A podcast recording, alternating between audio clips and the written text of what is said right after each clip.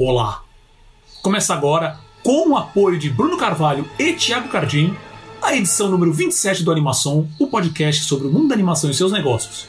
Dividindo a bancada virtual comigo hoje, dia 18 de março de 2021, Selby Pegoraro. Tudo certo contigo, Selby? Tudo bem, meu amigo Paulo Martini. Também dou as boas-vindas aos nossos apoiadores. Depois o Paulo vai dar também mais informações aí de como você pode nos ajudar a continuar esta árdua tarefa de discutir os assuntos do mundo da animação. Mas estamos aqui mais uma vez para trazer e comentar as notícias do momento. Exatamente. E quais são essas notícias do momento, Bom, Selby? Hoje nós vamos falar sobre a bilheteria do filme da Disney Raya e o Último Dragão, né? Que a gente está nessa nessas últimas edições comentando aí sobre o destino do cinema, né? Vamos falar também do Avatar Studios e o nosso tema principal aqui que é da Toei Animation e as péssimas condições de trabalho dos animadores no Japão. E no final, vamos dar os nossos pitacos aqui e comentar um pouquinho os indicados ao Oscar 2021. Sensacional! E se você também quer se tornar um apoiador da animação e ter seu nome mencionado né, na, nas, em todo episódio do podcast, como o Bruno e o Thiago, que foram mencionados acima, basta acessar catarse.me barra animação e ver não só nossas metas, né, nós temos várias ideias e projetos aí para colocar em prática, mas também as outras recompensas que você pode receber quando fizer sua contribuição mensal, uh, como, por exemplo, uma newsletter exclusiva e também sorteios mensais. Uh, só com cinco reais você já ajuda a gente muito, tá? Então, novamente, basta acessar catarse.me barra animação. Obrigado já de antemão para quem puder contribuir. E dito isso, vamos para o radar. O radar é um giro rápido né, pelos acontecimentos no mundo da animação e seus negócios. E a gente começa hoje justamente falando sobre Raya e o Último Dragão, novo filme da Disney, né? Sobre bilheterias, sobre janelas de exibição e o futuro do cinema. Então, o filme Raya e o Último Dragão uh, vai também entrar né, na, na, na, história do cinema, dessa mudança de modelo de negócio que a gente já tem tendo desde o ano passado. Uh, principalmente para mostrar o quão leonina a Disney é, para variar um pouco, né? isso não é, também não é nenhum, não é nenhum segredo. Né? É, uh, o quanto a experiência também do cinema mudou nesse processo e sobre a galinha dos ovos de ouro né, do momento do entretenimento atual, que é o streaming. Né? Uh, basicamente, uh, as redes de cinema de vários países, incluindo a Cinemark norte-americana e as canadenses Harkins e Cineplex, decidiram não exibir um novo longa animado da Disney.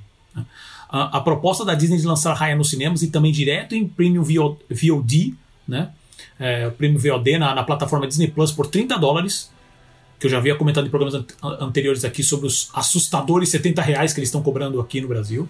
Uh, além de outros termos que não foram revelados, né, foram motivo oficial desse, dessa decisão das redes de cinema. Né.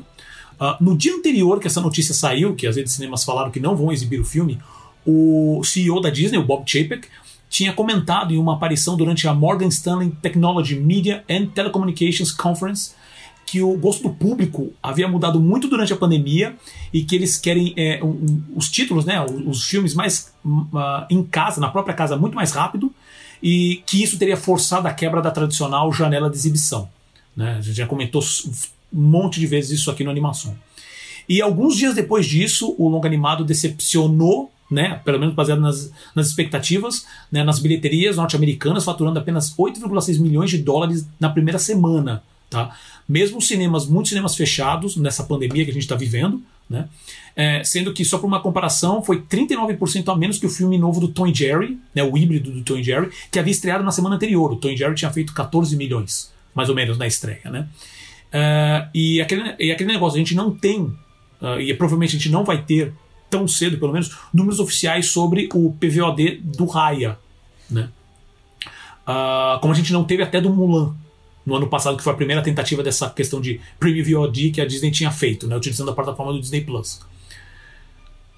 Qual o seu é. posicionamento é. sobre isso, Selby? Bom, números oficiais eu acho muito difícil ter, porque como os estúdios eles controlam a distribuição e por razões internas eles não têm interesse em compartilhar esses dados, né, por, por estratégia de negócio delas.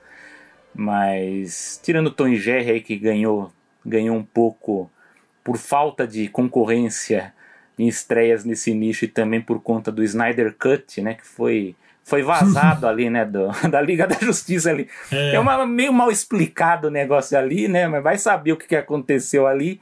Mas o Tom e Jerry acabou ganhando um pouco de, de espaço, né, na, na, nessa, nessas últimas semanas por conta disso. Agora é aquela coisa, eu lembro que a gente discutiu um pouco sobre isso no, no final do ano passado, quando o Chapek dizia que essa estratégia de, da cobrança premium era um teste né, em Mulan e que talvez eles não fizessem, né? Falando, não, é só um teste e tal, e de fato eles, eles fizeram essa, essa, essa nova tentativa, né? E calhou tanto né? que o Soul, é, tanto que o Soul foi direto pro, pro catálogo isso, normal, né, do Disney então, Plus. Eu, eu, vou comentar um pouco sobre isso, porque o que, que acontece?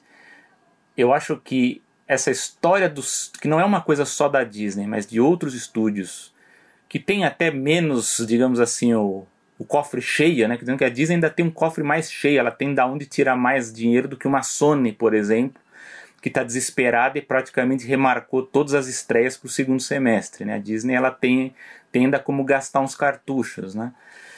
E como os estúdios estão pressionando pela redução das janelas ou então pela estreia simultânea, isso deixou as redes de, de cinema desesperadas, né? Então eles também estão usando usando essa pressão né, de, de deixar de exibir né, tal também para pressionar os estúdios a, a enfim a, a, criar um outro tipo de estratégia porque como também a gente já falou aqui eu acho que as salas de cinema elas ainda são muito poderosas para os grandes filmes né para os blockbusters para aquelas grandes produções em que ainda há essa coisa da experiência coletiva das pessoas quererem irem com os amigos ou com namorada, ou então com a turma, enfim, com, com os fãs, então vai todo mundo lá ver, que, que, que, ainda atrai, né? que é diferente daqueles filmes menores que o pessoal prefere assistir no, no streaming. Agora, eu acho que no caso da Raya espe especificamente, eu acho que pesou também contra é, duas coisas. Né? Uma que não é uma continuação, né? não é um, uma propriedade intelectual conhecida, enfim, consagrada que fizesse com que atraísse público para assistir e não tem o hype. Você vê, você tem que ter essas duas qualidades para atrair, por exemplo, o, o, Soul, ele não é uma, não era uma, uma continuação, ele era um, uma produção original. Porém, o Soul da, da Pixar, ele construiu um hype nos meses anteriores à, à estreia, né? Então, eu não sei, isso é uma conjectura, eu não sei se o Soul teria mais sorte se, se fosse uma cobrança prêmio do que o Raya, que eu acho que o Raya, a própria Disney parece que é uma, é uma, é uma percepção minha já de, de, de como, como funcionam as campanhas de marketing da Disney. Eu tenho a impressão que a Disney ou não entendeu, o marketing da Disney não entendeu do que tratava o filme, ou eles ficaram com medo e não, não, não, souberam como vender direito, né? Então, porque ficou aquela coisa meio de é, é, de ação, é de aventura. Tinha gente que achava que não era da Disney porque era um visual diferente, né? Então, eu, eu não sei, eu acho que também pesou um pouco uh, esse problema do, do marketing, né? Então, acho que se você juntar essa questão de hype, do, do tipo de filme e, e também essa coisa da divulgação, a gente, a gente pode até não ter os números, né, do do, do, do, PO, do PVOD, né, que é da, da para a gente saber quanto que foi a audiência né, da, da, da exibição, né, do, do consumo no Disney Plus, mas é aquela história, como a gente já falou lá nos primórdios do, do animação, a gente pode medir pela repercussão na internet, né? Então eu posso falar que na, na, na, nos primeiros dias que eu tive um tempinho para me dedicar, que eu falei, eu quero dar uma olhada nisso, eu reparei que não houve a repercussão é, pública, por exemplo, no Twitter, em, em, outras mídias, no Facebook de Raya, como teve com, com Soul, né? Então, basicamente, eram os influenciadores, é quem comenta cinema, então é quem filme que, que, que teve a chance de assistir, enfim, a Disney liberou, então pagou 70 reais e comentou. Então, eu acho que é uma, é, é uma situação muito difícil, né? Eu acho que é por isso mesmo que os estúdios estão com medo de jogar as estreias todas para o segundo semestre, porque eu não sei, e tem também essa, essa razão que o, que o Paulo falou também sobre o preço, né? Que eu acho que para o Brasil, 70 reais nesse momento que a gente está de pandemia com as coisas muito limitadas, eu acho que é aquela coisa. Se a gente for pensar pelo valor do cinema, da pipoca, estacionamento, se você for em família, 70 reais é até menos do que você gastaria. Mas eu acho que pro contexto que nós estamos hoje, eu acho que pesou negativamente, né? Então, Raya acabou prejudicada por esses por esses por essas variáveis que eu acabei de comentar. Não sei se o Paulo tem alguma outra aí que tenha, mas acho que foi isso. Não, eu, eu concordo contigo. Eu acho que teve tudo isso. Né? Realmente, eu, eu, eu não sei se o, se o marketing da Disney ficou um pouco perdido também, porque eu vi, principalmente no Twitter, muitas pessoas, muitos americanos reclamando, uh, falando, poxa, mas eu não, não, não, fui impactado com nada da Raya, sobre a Raya. É. Né? Muita gente perguntando, peraí, que Raya? Que isso? Disney vai, sair, vai lançar filme novo? Né? Então, é, obviamente, a gente está tá falando mesmo, meio que dentro de uma bolha também, né? Porque, obviamente, ela vai direcionar muito daquilo para canais mais infantis, onde, as, onde provavelmente as crianças, os, os pré-adolescentes, adolescentes tenham mais, mais frequência. Não sei como foi a campanha, por exemplo, no TikTok, se é que teve alguma do gênero, né? Provavelmente deve ter tido. Né? Mas uh, o que eu fico assim é, não só por essa questão desse valor absurdo que a Disney cobrou, porque assim, você. Eu fico lembrando da época dos aluguéis, né? De, de, de DVD, de, de VHS sei lá, quanto que sairia um aluguel? 20 reais? 30 reais? Você fala assim, ah, tudo bem, é só por um fim de semana, né? Dois, três dias. E, os e as pessoas estão. Sendo que você tinha que ir lá, pegar e trazer. Estão é. cobrando 70 reais para você. Eu, eu, acho que esse valor, independente de qualquer métrica, eles fizeram uma, uma engenharia reversa. Eles falaram assim: se uma família. Que é, que é isso que você falou mesmo. Se a família for no cinema e pagar 200, se eu cobrar 70 é pouco. Sim, só que a experiência da, da maioria do pessoal de alugar em casa é, meu, eu ia sair por 30 reais no máximo, numa, e trazia, um, às vezes, um, dois, três Sim. filmes, inclusive lançamentos, dependendo do momento. Né? Então eu achei que isso foi também um tiro no pé. Você tem essa questão da pandemia que diminui isso, você tem a questão da IP, que é menor, mas o que eu acho. Uh, obviamente a gente não consegue falar nada mais, acrescentar mais, sem os números do, do, do PVOD, né? Que isso com certeza daria a ideia. Disney não vai divulgar isso. Né? A não sei que a gente. Mas assim, pelo hype mesmo, mesmo dentro das nossas bolhas, foi um hype bem menor do que o próprio Sim, não, muito menor. Muito né? menor. O que é. Então, uh, isso com certeza deve dar pelo menos um pequeno sinal de que não foi muito bem feito o trabalho aí de divulgação, até por essa situação como um todo. Né? Uh, mas o que, o que eu, a gente volta, eu quero voltar a falar é sobre a questão do. Gente, o modelo de negócio mudou completamente. Esse papo de a gente vai analisar caso a caso é bonito, faz até sentido, mas uh, isso aí prova que eles estão olhando para o streaming de uma maneira geral, sabe? Eles estão brigando e a Disney tem essa condição, tem esse, porte para chegar e falar assim: ou vocês escutam, né? Vocês fazem o que eu quero. Ah, mas é um lançamento gigante. É, essas são as condições. Que nem o, o, o, o uh, houve até uns comentários. Não houve nenhum tipo de comentário pro, pro, pro Tom Jerry, nenhum tipo de, de, de de boicote pela, pela rede de cinema norte-americana por Tom Jerry, sendo que o Tom Jerry estreou no mesmo dia no serviço da, da, da, do HBO Max, sem cobrança extra. No mesmo dia que estreou no cinema, cobrou no HBO Max. Não teve problema nenhum. Os, os, os, os contratos se mantiveram, ou pelo menos nada foi comentado. E da Disney teve esse, esse levante. Por que será? Então, essa questão dos. Como é que estão hoje? Porque tudo leva a crer que realmente a Warner chegou e teve uma pequena renegociação com as cadeias de cinema. Né? Então, assim, o, que nem você falou, o cinema ainda é importante, eu acho que ela vai continuar sendo importante, mas ele só não vai ficar tendo a mesma força. Com a Disney, pelo menos na mão da Disney. A Disney vem do streaming, a força que tem, o que eles conseguiram fazer em um ano e alguns meses, sabe? É, você pode fazer, eu falo assim, faz um cálculo, um cálculo de padaria. 100 milhões vezes, sei lá, faz 7 dólares. Eles estão fazendo de 700 milhões a 1 um, a, a um bilhão por mês de assinatura com streaming, sendo que ainda está crescendo. Sabe? É, eles estão olhando aquilo, está entrando, todo mês está entrando isso sem putz, vou ter que fazer lançamento, fazer campanha, só com o conteúdo às vezes que ele já tem. Muitas das coisas que estão rodando é coisas que ele já tem. Né? Mesmo o pessoal reclamando, né? Poxa, mas está faltando lançamento para o Disney Plus. Em um ano e pouco eles atingiram 100 milhões, o que a Netflix levou o quê? 9, 10 anos para chegar.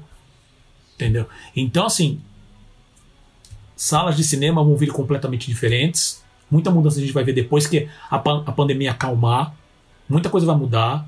É, infelizmente, por exemplo, aqui em Santos mesmo, a, o Sérgio deve conhecer o Cine Roxy. Recebe, você deve estar sabendo disso, né, Sérgio? Que receberam ação de é, despejo. Sabe? Eu não sei se isso vai realmente é, chegar às vias de fato, mas assim, tá, tá uma situação bem complicada. Então, as, como eu já falei, as salas, as grandes cadeias vão realmente uh, de uma certa maneira ou de outra, vão conseguir sobreviver a isso. As médias e as pequenas não vão. Problemático. Na grande maioria. Isso é muito triste e tem que ser. É, tem que prestar, continuar prestando atenção. No, no caso do, do, radar, é. Continue prestando atenção. Vai ter muita coisa que ainda vai mudar, que ainda vai mexer. Vai ser impactado por todas essa, essas tomadas de decisão. E o próximo radar é sobre o Avatar Studios.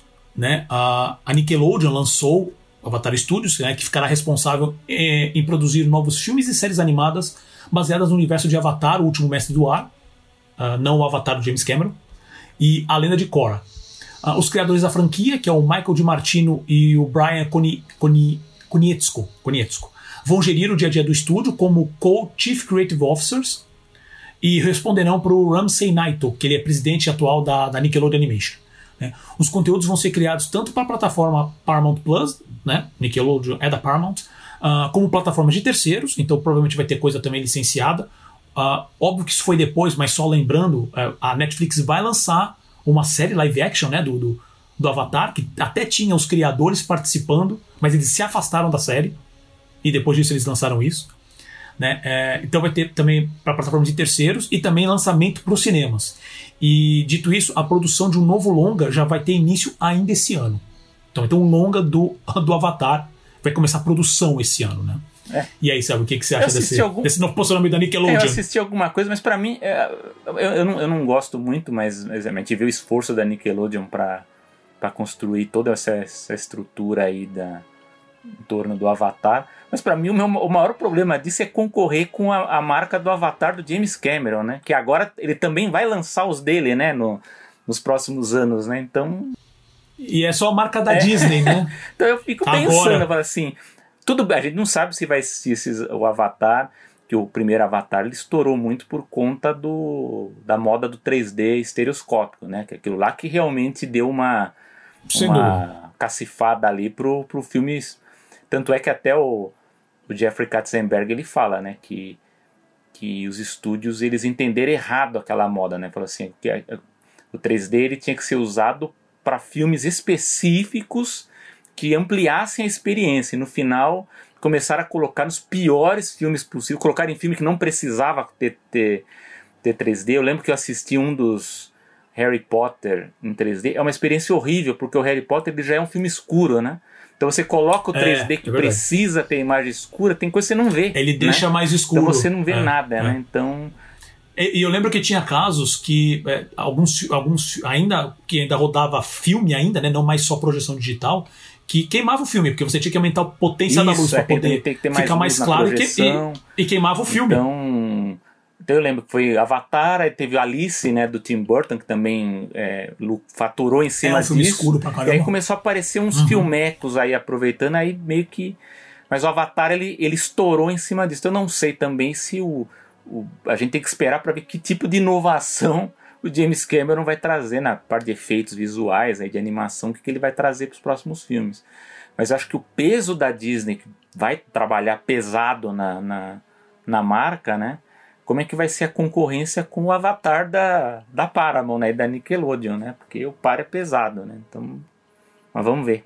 É, o que eu fiquei o que eu fiquei impressionado, na verdade, é, é, você lendo notícias sobre Avatar, é ver que a marca continua super relevante, assim, é, o, o, o acesso ao conteúdo do Avatar no próprio Netflix, Sim. que ele também passa no Netflix norte-americano, é muito forte, né? Então, para a Nickelodeon falar assim, vamos fazer um estúdio só para isso, sabe? Vamos criar um, de uma certa maneira, vamos criar o nosso Star Wars aqui. Eu acho, eu acho impressionante. Tendo os, os, os criadores lá é, é. bom né? Porque pelo menos tenta dar uma controlada como a franquia está sendo é, levada. Se então vamos, criaram, vamos exagerar tá nisso, tá vamos com calma. Né? Então... não, sem dúvida, mas o fato deles estarem lá para controlar, para não começar. Vamos, vamos quer fazer como o pessoal costuma fazer com franquia agora. Vamos fazer uns, umas quatro séries, uns três filmes, é, tudo pro ano que vem.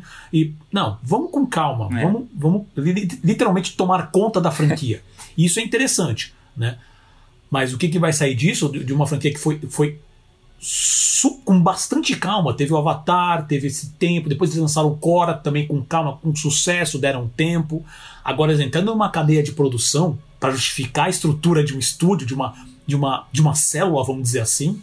É, é porque é, não é só simplesmente melhor, eu a franquia, né? Os estúdios eles querem construir universos, né, para repetir o que aconteceu é, com Star Wars, dúvida, o que aconteceu com aliás, a gente tá gravando aqui, tá correndo a notícia que o o Christopher Nolan, que tá com uma raiva da Warner aí, estaria negociando com a Disney para talvez assumir alguma produção da Marvel, né? Vamos ver o que, que se vai Ixi. acontecer alguma coisa ou não disso, né?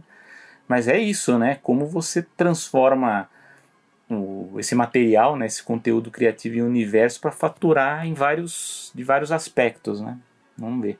É isso aí. Todo mundo, todo mundo tem que ter o, o bônus de fim de ano. Então, vamos que vamos. É, antes de passar para o nosso destaque da, da semana, só lembrando todos os nossos ouvintes que o, que o Animação também está nas redes sociais. Se você não, ainda não segue a gente no Twitter, só seguir lá, arroba animaçãopod. Ou se você não segue a gente no Instagram, mesma coisa, animação POD. E também no Facebook, animação POD. No Twitter especificamente, tem os twitters pessoais meu e do Selby. Então o meu é arroba Paulo Martini e do Selby, arroba Selby Pegoraro. Então se você não nos segue, siga lá. Siga-nos os bons. É isso. Bom, vamos à nossa, à nossa principal pauta da edição do Animação. Vamos falar sobre a Toei Animation, né? a discriminação e a péssima situação dos animadores no mercado japonês. Meu amigo Paulo, conte-nos o que está acontecendo lá no Japão. Como o grande pensador Fausto Silva já disse, tá pegando fogo, bicho. Vamos lá. A Toei Animation começou agora em 2021, né, envolvido numa senhora polêmica. Né, então, o estúdio que é responsável por franquias também pouco conhecidas como Dragon Ball, Digimon, One Piece, Cavaleiros do Zodíaco, Sailor Moon e muitas outras. É, ela tentou evitar negociações com o representante uh, do sindicato uh, dos, dos, que representa alguns animadores no, no, Japão, pelo simples fato que o representante do sindicato uh, era uma pessoa não binária. Né? Isto é, que ela não se identifica nem com o sexo masculino nem com o feminino. O, o representante desse sindicato, que é o Precariat Union, né, identificado na matéria que saiu pelo Yahoo News, né, apenas como B-Sun, uh, atualmente usa um nome que melhor representa a sua identidade de gênero. Né. A Toei Animation usou um nome, o que chamam, né? Até a gente mencionou no, no, na edição passada, falando da Sony, né? Que a gente ia falar um pouco mais sobre a situação do, do trabalho, a gente mencionou sobre a questão do nome morto, né? Que é o, o nome que os pais deram para a pessoa, e é só que a pessoa não, não vê aquele mais como o nome dele. Eles chamam de nome morto. Só que assim, a Toei pesquisou né, sobre, a, a, sobre o representante, viu que tinha esse ponto e ficou só usando o nome morto desse, desse representante para se referir a ele e ainda o acusou de danificar seriamente a relação de confiança entre a Toei Animation e o sindicato. Que é terrível, que uma coisa não tem nada a ver com a outra. E, e aí também já vem a, a, a, a, a parte irônica também, né? que, é, que é o outro nível de complicação. É, o representante do, do Precariat, né, do, do, do sindicato, estava tentando negociar com a Toei Animation em nome de um antigo diretor da produtora, que estava usando a Toei, estava é, acusando a Toei de péssimas condições de trabalho. Entre as acusações do ex-funcionário, que ele, a matéria se refere como Eisan, né, a, a, dentro da Toei, a assédio moral, sobrecarga de trabalho, Uh, segundo o Bissan, né, funcionários com cargos mais altos na empresa já deixaram claro que deveriam usar os diretores de animação como worker bees, que é tipo, trabalha até não aguentar mais. Né? Uh, e de acordo com o Eisan, após uh, ir contra uma ordem dada por um diretor mais sênior, esse ex-diretor, né, o Eisan, começou a sofrer várias ações dentro da empresa, como repreensões raivosas, perder a função de diretor e também começar a ser jogado de um projeto para o outro em funções cada vez com menos responsabilidades e mais baixo na cadeia hierárquica. Inclusive, houve um e-mail, uh, segundo o Eisan, né, enviado pela direção da empresa, deixando claro a todos os funcionários que não deveriam, de jeito nenhum, deixar o Eisan se tornar diretor novamente. Né? E ele chegou mesmo a ser movido para um prédio separado da empresa e uma sala que é conhecida como, que o pessoal se refere como Oida, Oida Shibeya, né, que é um termo comum usado para uma sala de ah, onde os funcionários são enviados para fazerem trabalhos sem sentido ou com nenhum valor, só esperando para que o próprio funcionário peça a demissão. Então esse é o nível. Né? E aí voltando à situação sobre como a Toei tratou a, a, o funcionário que eh, o representante da, da, do sindicato que era não binário, né? todo esse processo do contato com o sindicato com a Toei também foi bem ruim. O Precariat Union entrou em contato três vezes e essas primeiras vezes foram feitas, primeiros contatos, primeiras conversas foram feitos via conferência online, né? Devido a essa situação da pandemia. Uh, quando foi necessário o contato para a quarta conferência, o sindicato não recebeu o link para acessar. Né? A Toei simplesmente não mandou. E depois de, de, de contato por telefone com a Toei, uh, o Bissan, que é o representante, foi até a Toei para falar diretamente com o advogado né, da, da produtora sobre esse caso. É, ele diz que ao chegar lá ele foi tratado de maneira bem rude pelo advogado da Toei e ainda teve um segurança da produtora que expulsou o representante através de força. Foi realmente expulso do, do, da produtora.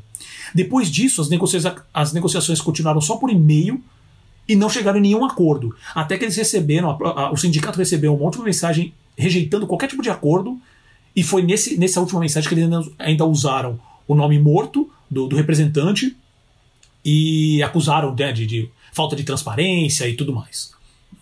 E, e para variar, como o, após o caso estourar, né, porque aí tentaram algum tipo de posicionamento da Toei sobre isso, e a Toei falou que uh, usou só o nome de registro do, do, do, representante do sindicato, que não tinha feito qualquer tipo de discriminação. Selby, tem bastante coisa para conversar, eu quero saber sua, sua opinião sobre isso. Bom, eu, eu acho que até antes de discutir alguns pontos aí digamos assim, que são mais culturais e da, da esfera trabalhista, eu, quando você falou que gostaria de levantar essa pauta, eu, e que era especificamente sobre a Toei Animation, eu fiquei pensando muito no cenário, cenário geral né, das produtoras do Japão, porque, bom, eu já disse aqui que eu, eu não, não me considero especialista em animação japonesa, estou muito longe disso, eu acho que eu sou muito mais hollywoodiano do que, enfim, embora eu esteja até lendo muita coisa, assistindo muita coisa de animação europeia e, e, agora pretendo também ir para o lado da Ásia, mas a gente sabe, já é uma coisa histórica, já de, de, de, de vários anos, que se falam das condições difíceis e precárias dos trabalhadores de animação no Japão. Né? Então, aqui só para fazer o primeiro bate-bola, eu encontrei dados que eu não conhecia, que eu acho interessante aqui para compartilhar com vocês, porque não, não sei se isso é, é, muito divulgado, né? mas é uma pesquisa realizada, foi divulgada pela rede japonesa NHK, ela foi repercutida lá. É uma pesquisa da Japan Animation Creator Association, que é uma, uma associação né, de, de criadores de animação do Japão, que foi publicada em 2019 eles entrevistaram, entrevistaram não, foi, elaboraram um questionário né, sobre condições de trabalho e enviaram para 1.500 animadores, 1.500 profissionais né, que trabalham com animação. E desses 1.500, 382 responderam. Né? Então era um, era um questionário que era enviado e a pessoa devolvia preenchido. Né? E ainda que nem todos tenham respondido, né, eu acho que 382 é um bom número para se entender o contexto do que acontece lá. Então eu vou, eu sei que no, no caso de áudio, eu, eu, sei que é um pouco chato a gente ficar falando número, listando, né, que tabela e gráfico em, em áudio não é muito bom, mas acho que eu, eu, eu tentei separar os dados principais para contextualizar. Então, desses que responderam 382, há uma, um equilíbrio interessante de, de, de homens e mulheres, tem 57% homens, 41% de mulheres. Uh, e aqui já entra também um aspecto cultural, que o Japão é um, é um país é, cuja produção, ela, isso não é uma coisa específica de cinema, isso funciona para todos os setores, mas há pouca abertura para estrangeiros, então 97% dos profissionais são japoneses, né? É, na questão do salário médio uh, anual do, do, animador japonês, é, a, a, você percebe pela pesquisa, porque é uma, essa pesquisa ela é realizada com uma regularidade. Né? Então, em 2009, o salário anual era de 23 mil dólares, equi, equivaleria a 23 mil dólares anuais. Em 2015 subiu para 30 mil e em 2019 subiu para 40 mil dólares anuais. Porém, há uma discrepância que também tem a ver com a cultura japonesa, porque assim você fala 40 mil dólares mensais anuais, e então todo mundo ganha esse salário. Não, é, o salário ele, ele é dado lá de acordo com a hierarquia, né? Da, da, da, de acordo com o tempo de serviço, com, com o seu tempo na, na produtora, no estúdio. Então você tem dessa variação de 40 mil, por exemplo, é, animadores que estão entre 20 e 24 anos ganham 14 mil anual. Então olha, a diferença que tem, né? Dos 40 mil, esses jovens entre 20 e 24 ganham 14 mil e ganham acima dos 40, né? Quem tem acima de 45 anos. Então quem tem entre 45 e 49, eles registraram salários por volta de 48 mil dólares é, anuais. É, no caso das horas trabalhadas, né, que pelo menos se espera pelas leis trabalhistas que o ideal seria que se trabalhasse 8 horas, mas a gente sabe que mesmo nos Estados Unidos e em outros países é comum que se extrapole o, o tempo normal de trabalho por conta de prazos, né, os, essas pressões por, por datas de lançamento. É, você percebe que, por exemplo, em 2009 a média de horas trabalhadas por dia era de 10 horas, 10 horas e meia. Em 2015 subiu para 11 horas por dia e em 2019 caiu para 9,6 horas. Né? Então ela, ela, deu uma reduzida na média desses que foram entrevistados, né, que responderam o questionário, mas ainda assim é considerado um número alto, um, um número acima da média. E dentro dessa, dessa questão da hora trabalhada, 38% só trabalham abaixo das 8 horas. Então você tem a grande maioria trabalhando acima de 10 horas por dia e 2,5% acima de 14 horas por dia. Né? Então isso a gente já dá um, um, um contexto aí para pra, as condições de trabalho. Dias livres, né, que são os dias de folga, é, a gente tem aqui, por exemplo, 2005, os japoneses tinham desses, né, foram responderam à pesquisa. Em 2005 eram 3,7 dias de folga. Em 2009 subiu para 4. Em 2015 subiu para 4,6, né, então, entre 4 e 5 dias. E agora 2019 é, subiu para 5,4, entre 5 e 6 dias de folga. Né? Então também há essa. essa isso no isso ano. No né? ano. É, não, isso no mês. As, os, os, dias de folga no, no mês. mês. Então 2019 entre 5 e 6 dias de folga é, no mês. Uh, Se parar para pensar que a gente está falando em fim de, semana, semanas, né? né? A gente, teoricamente, a gente tem oito. É, dois, é, na média seria é, como se fosse oito dias por mês, né? Seria como se fosse só os domingos. É, é, né? é isso. Japão, média só os domingos. Exatamente. Seria só os domingos.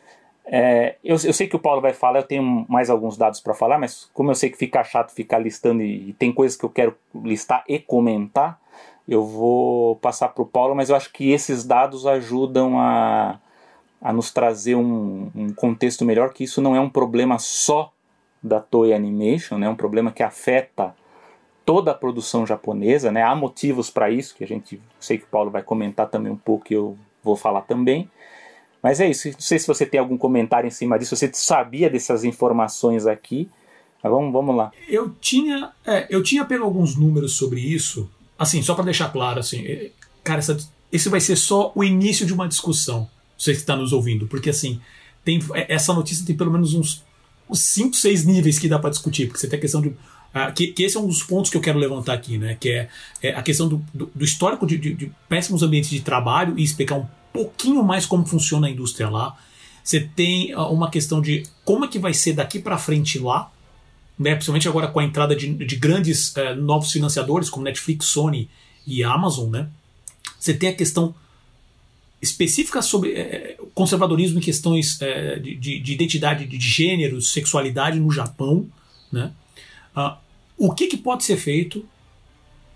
Que, porque assim isso é uma coisa também que a gente já vem discutindo bastante. Isso acho que o Sérgio, uh, eu já conversei com o Sérgio alguma vez sobre isso uh, do, do, que, que realmente pode ser feito e como que situações como essa não impactam em nada as vendas, né? E como que a gente poderia abordar essa questão aqui no Brasil, como que é a situação no Brasil. Então eu vou começar falando do seguinte, que é o histórico de péssimas condições de trabalho no Japão. Isso é geral, tá? Que nem o Conselho mesmo falou. É, isso atinge todas as indústrias, mas o Japão, o, o, a indústria de anime especificamente, é muito, é muito bizarro como isso aconteça e parece que não tem nenhum tipo de, de de luta contra isso. Porque é, é que não você falou assim, é, a maioria dos, do, da, pesquisa que eu fiz também falam justamente isso, desse valor que não, quando o cara recebe 1.400 dólares né, em média por mês, uh, sendo um animador uh, novo e até já com, com certos alguns poucos anos de, de, de, de, experiência, eles se consideram, têm essa visão de tipo assim, nossa, isso finalmente eu, eu estou ganhando algo, eu não estou ganhando menos, sabe? Isso dá menos de mil dólares, basicamente um pouquinho menos de mil dólares por, por mês, sabe? Não dá para sobreviver com isso lá. Né?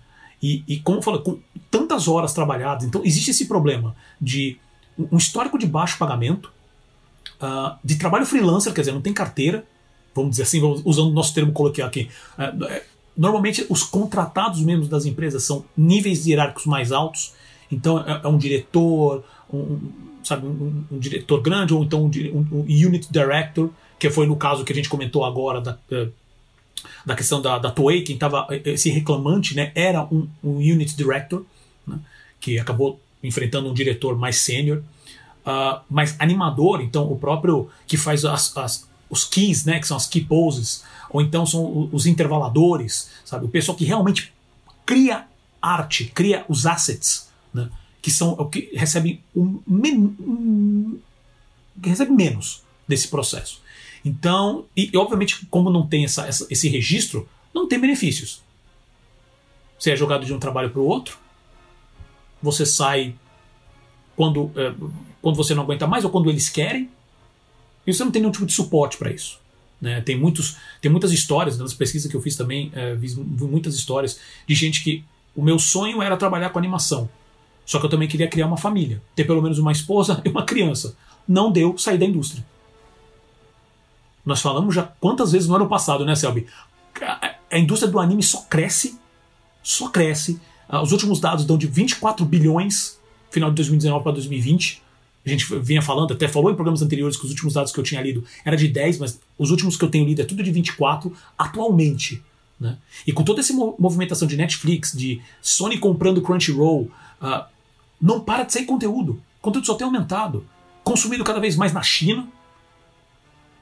Eles não pagam um salário decente para animador, que é o cara que realmente a indústria só existe por causa dele. Né? Então existe esse histórico. De maneira geral, o Japão tem isso, mas uh, o anime, a indústria de anime especificamente, tem essa questão. Uma questão uh, também sobre essa questão do, do, do, como funciona a indústria, né? Tem a, a, o que eles chamam de comitês de produção. Pelo que eu fiz da pesquisa, parece que funciona assim. Não, não é todos os casos, eu quero deixar isso bem claro, porque existem estúdios grandes que têm IPs próprias, né, que controlam IPs próprias, mas que o que acontece é que, por exemplo, dono das IPs, editoras, às vezes, ou então outras, e empresas licenciantes e distribuidoras, eles formam esses comitês que criam a, criam né, a, a produção, eles criam a demanda, e o estúdio, a produtora, é literalmente o braço para criar esse conteúdo. O acordo que é feito com essas, com essas, uh, com essas produtoras, quando eu estava lendo, me lembrou um pouco da situação da, da, da, dos estúdios de efeitos visuais nos Estados Unidos que estão também cada vez mais apertados pelos estúdios uh, de Hollywood para entregar mais, entregar melhor, entregar uh, em menos tempo, que vai pressionando cada vez mais. Né? Então você tem estúdios quebrando, estúdios envolvidos em, em vários problemas de corrupção nos Estados Unidos. E no Japão, eles acabam. E, e obviamente que isso estoura também no, no, nos funcionários, nos animadores, né? No, nos profissionais de motion e tudo mais. E acontece a mesma coisa no Japão. Talvez por uma questão cultural também, existe um. um, um, um como existe lá também uma questão muito de networking, né? onde é, é, que, forma, que é uma questão dos, uh, que, que, leva a questão dos sindicatos. Né? Fala assim, poxa, mas eles têm sindicatos no Japão. Como, como, como que não estão conseguindo lutar, não estão conseguindo bater de frente? É um processo muito complicado. Uh, não é obrigatório participar de, de, sindicato lá, mas o sindicato também tem uma, uma situação, acho que um pouco melhor do que nos Estados Unidos. Né? Se bem que lá ele é um pouco mais estruturado, mas o, alcance do sindicato, principalmente para os animadores, ainda é restrito. Né? Ah, só que lá no Japão também eles têm pouca força. Né? Ah, eu li uns dados que parece que em 1940, na década de 40, no final da década de 40, os sindicatos, ou final da década de 50, é, é, é, mais ou menos nessa faixa. Os sindicatos tinham acho que 50, e agora estou falando do sindicato de maneira geral, tá? Tinha a adesão de 54% dos trabalhadores. Diz que o último levantamento, que foi agora, 2000, 2010, estava na faixa de, da década, né? Década de 2000, década de 2010, estava na faixa dos 19%. Geral. Né? Então, uh,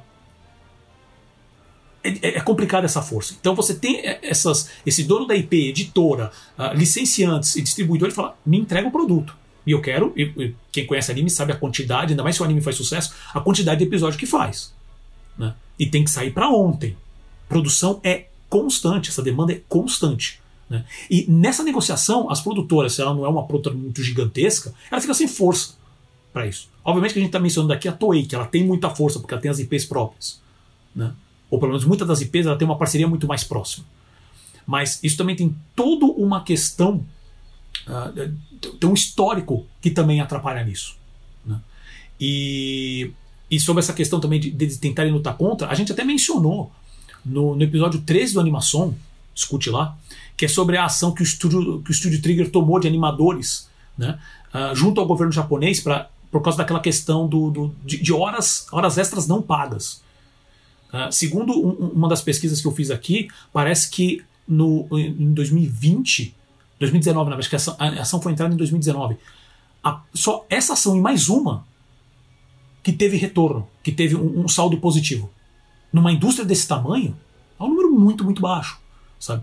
É, muitos, muitos casos onde é, os próprios ah, políticos falam que é, acabam jogando essa questão quando mencionam, poxa, por que, que não tem essa força política? Por que, que os políticos sabem dessa situação? Porque o Japão vende a imagem do anime para fora, como olha como o Japão é legal, o Japão é descolado.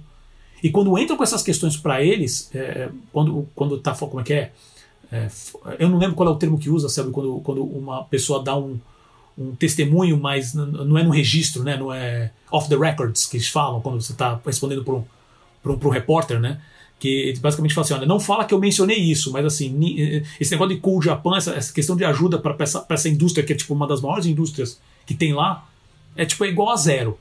O governo praticamente não se mexe, não se envolve com nada disso. Então as, as indústrias correm livre. Quem manda é quem financia basicamente, né? Quem tem a força para isso. E essa questão do, do desses comitês, né?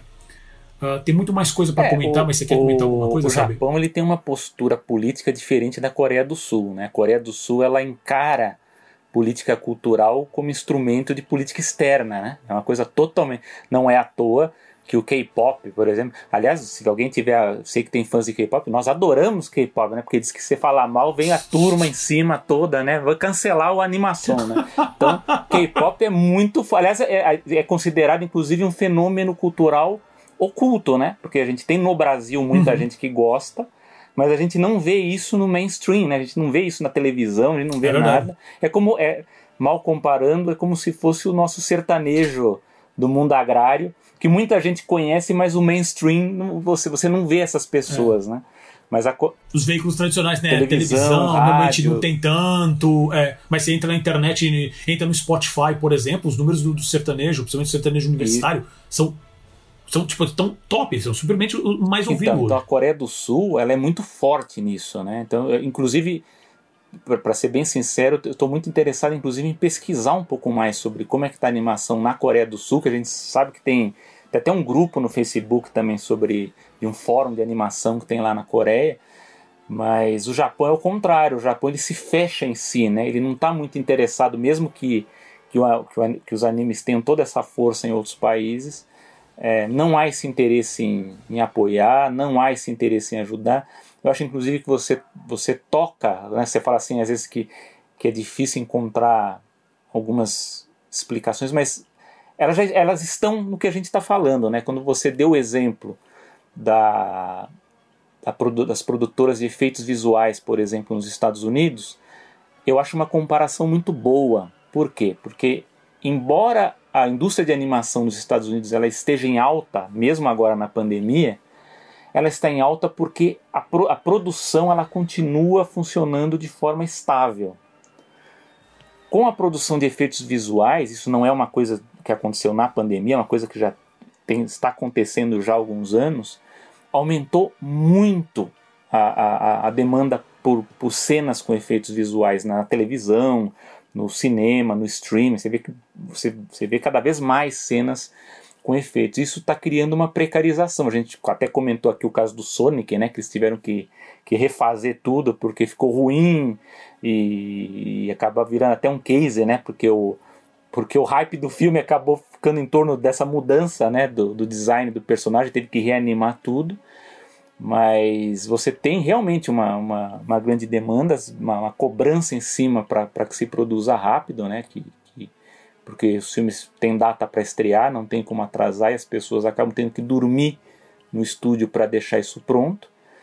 E isso é, isso eu, eu considero isso uma boa equivalência ao que acontece com, com a indústria de animes no Japão. Eu peguei uns dados, é, eu acho que foi na Wikipedia que eu peguei, o que significa que deve ser mais, porque geralmente quando a, a Wikipedia faz esse tipo de levantamento, você vai olhar no, no levantamento original, são, são os, os números são maiores, né? Mas, por exemplo, a produção de 2020, que foi o ano de pandemia, né? é, o Japão produziu 37 longas-metragens de animação, 138 séries, 19 webtoons e 13. É, é, é, um outro tipo de vídeo que eles fazem também de, de, de, de, de, de produção online, enfim. Mas você vê, é uma, é uma produção muito grande. Né? Você, você ter 37 longas-metragens, e, e muitos deles a gente nem sabe, né? porque acaba sendo consumido internamente. Então uh, a gente percebe o quanto que é uma produção pungente, pungente lá. E como você falou, né, dessa questão da que também há uma mudança na estrutura de trabalho do, dos animadores japoneses, essa pesquisa da associação do, dos, animadores, né, dos criadores de animação, ela revelou que mesmo antes da pandemia, você vê isso, uh, isso também está acontecendo com, nos Estados Unidos, mas você vê como isso aconteceu forte no Japão. O número de freelancers, de, de animadores freelancers no Japão, subiu de 37% em 2015 para mais de 50% em 2019. Os autônomos, que eram 14, subiram para 19. Né? E os que tinham emprego né, na, na, no estúdio eram 15, caiu para 14 né? E os de contrato temporário, que eram 23, que é como o Paulo falou, que você fica sendo jogado, né? De um projeto para outro, eram 23% em 2015, em 2019 caiu para 6%. Então você vê a mudança na, na estrutura né, do, do, contrato de trabalho no Japão. E um outro dado legal também, que é sobre o local de trabalho, né, onde que o animador está trabalhando, é, em 2015, 90, mais de 90% trabalhava nos estúdios. Em 2019 caiu para 68%. E os que trabalhavam em casa, que eram 7% em 2015, subiu para quase 30% em 19%. Isso a gente está falando antes da pandemia, em 2019. Né? Mas é, só para é, comentar um pouco mais desses aspectos que você fala sobre proteção de trabalho, né, de, de, de sindicatos e de ação política, o Japão ele tem esse problema de aplicação de leis trabalhistas. Isso, como você a gente está comentando aqui, é uma coisa que não é propriamente da indústria do, do, do anime, isso afeta várias, os mais diversos setores lá no Japão. É, eu acho inclusive que os sindicatos eles têm pouca força também por conta de tradicionalismos, de, de, de, de, causas culturais mesmo, da, da, das, das, relações pessoais que os, que os, japoneses têm, como eu já falei, eles não costumam gostar de, de, de, ter muito estrangeiro, geralmente estrangeiros são muito poucos, é muito raro ter mulher no comando de, de, de, algum, de algum setor ou de alguma empresa. Agora que esse, esse movimento está tá, tá, tá está sendo inclusive pressionado pelo próprio governo, está começando pelo governo isso para dar o exemplo. Você vê que a chefe do, do Comitê Olímpico japonês agora é uma mulher, até porque o anterior falou uma frase machista lá, então eles, para dar o exemplo, colocaram uma, uma mulher. E, e mesmo estrangeiros, enfim, mulheres e estrangeiros em cargos de comando, eles, eles têm muita resistência. É, há uma dificuldade, eu acho que também dos sindicatos controlarem essas, essa, essa coisa de estrutura, de qualidade de trabalho, por conta do, do que o japonês vê como culturalmente aceitável, que é a noção de lealdade no ambiente de trabalho. Isso é uma coisa que pesa muito, inclusive aquele que até a gente deu como dica cultural e eu preciso ler, que é o, o americano que trabalhava na Disney, que foi trabalhar na, na Ghibli, né, enfim, ele tava, quando ele estava negociando com a Disney, acabou sendo contratado como executivo no estúdio. Ele fala muito sobre isso, sobre essa questão de, de lealdade. Então, nesse, nessa repercussão da pesquisa que eu vi, se fala muito que o animador japonês ele se submete aos abusos porque ele sabe que em nome da lealdade ele vai subir carreira, ele vai ter uma estabilidade, ele vai ter a chance de ganhar um projeto especial que ele vai poder dirigir, enfim. Esse é um problema muito sério que a gente sabe que essa, essa coisa da lealdade, do networking existe no Brasil, existe nos Estados Unidos, existe o QI, né, o, o quem indica, quem protege e tal, mas lá no Japão isso é muito enraizado, é muito forte. E é um negócio mais, mais pesado mesmo, assim, de tipo, você parece que tem essa, essa, essa ideia de tipo, o fato de, da pessoa ter indicado você ou ter te ajudado nesse processo, é, você não pode falar não pode absolutamente falar nada. nada. contra ou fazer qualquer coisa que possa. É, mexer com, com, o cargo da pessoa. Então, só o fato de, de você falar com a pessoa, isso eles, eles. Não sei, parece que existe essa, como você falou, essa cultura mais enraizada que, que atrapalha esse processo de melhoria, né? É, então, e, e, e fora isso, há também um, também um ponto cultural que é o respeito à hierarquia, né? Então, por exemplo, você tem um respeito muito grande por quem é mais velho, por quem é mais antigo no estúdio, e há também uma relação de crítica, assim, de, de, de, de, de cobrança maior de quem é mais novo. Eu dou como exemplo o próprio Hayao Miyazaki. Eu não sei se vocês já viram a entrevista dele falando do filho, né, das produções do filho ele faz críticas pesadas sobre, sobre, a, sobre o que o filho faz e como ele deveria melhorar, de como ele devia ter. Não é uma coisa de passar a mão na cabeça, de, de apoiar. Inclusive, eu estava vendo, um, quando eu estava com mais tempo, aí, uns meses atrás, o, o filho do Ivan Reitman, né, o do, dos Caça-Fantasmas, né, que o Jason Reitman que está tá dirigindo, né, o, a, a, nova continuação. Uhum. E você vê engraçado que ele estava junto com o pai e um, e um puxando o saco do outro, um elogiando o outro, não, porque o meu filho fez melhor, porque o meu filho fez não sei o quê. Não, no Japão isso não existe. Né? No Japão você tem um, uma coisa de hierarquia, né? de, de cima para baixo, de pai para filho, é muito forte. Né? Então a gente, eu dou como exemplo o próprio Miyazaki, que você vê que, que tem esse problema sério né? de, de, de respeito. Né? é, aos mais antigos, aos mais velhos, isso acaba pressionando os mais jovens também, né? Eles tendem a se retraírem, né?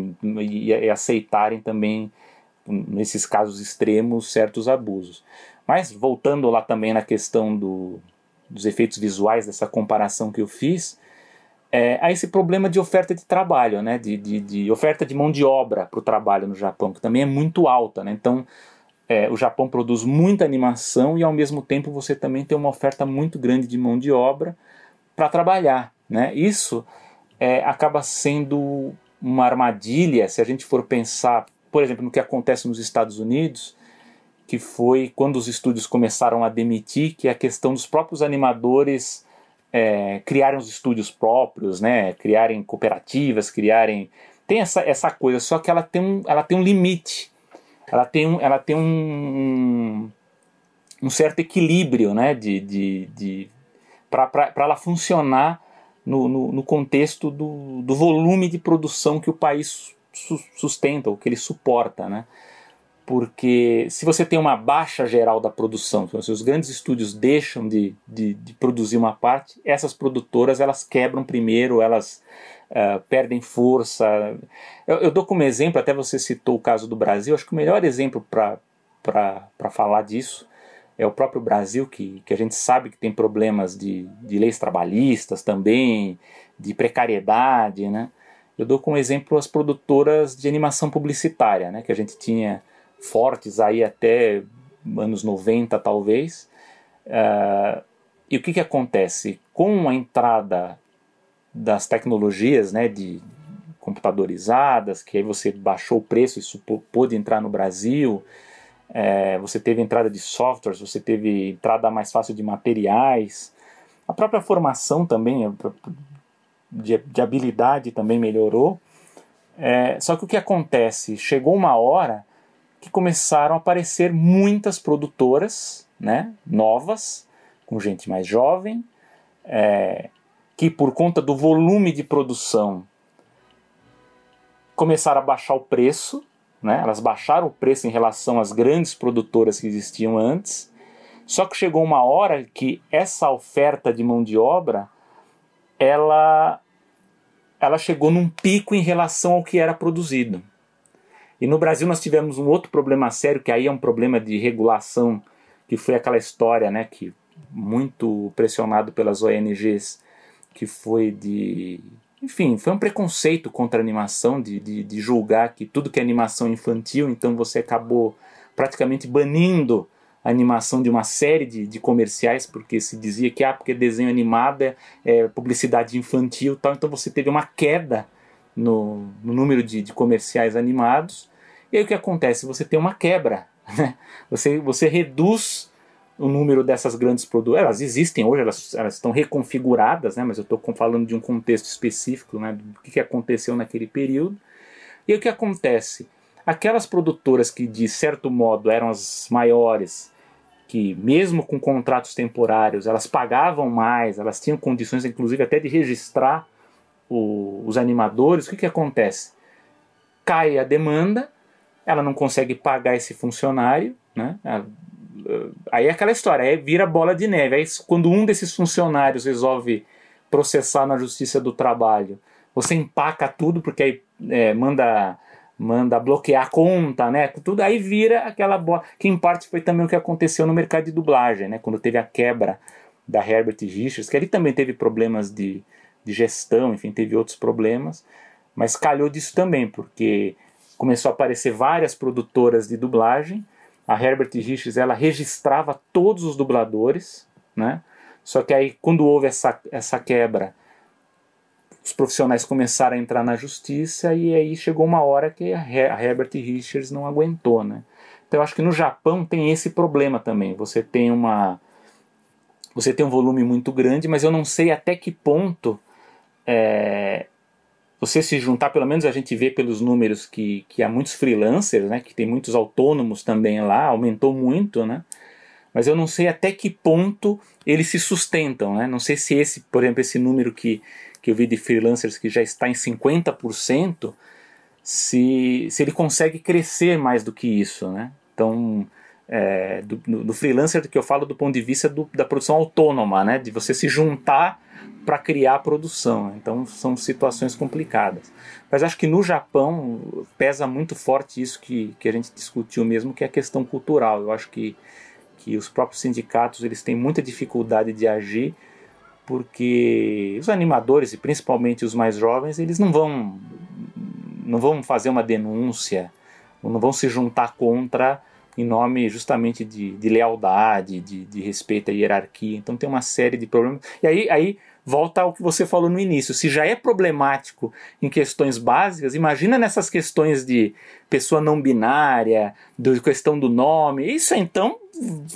Aí já é um outro nível a coisa. Aí já Então você vê, você tem que começar lá no, no básico, né, para tentar resolver, para chegar a isso, porque é uma situação muito complicada no Japão. Exato. E já até aproveitando esse, esse teu gancho, que voltamos, né? Estamos falando da situação de trabalho geral. É.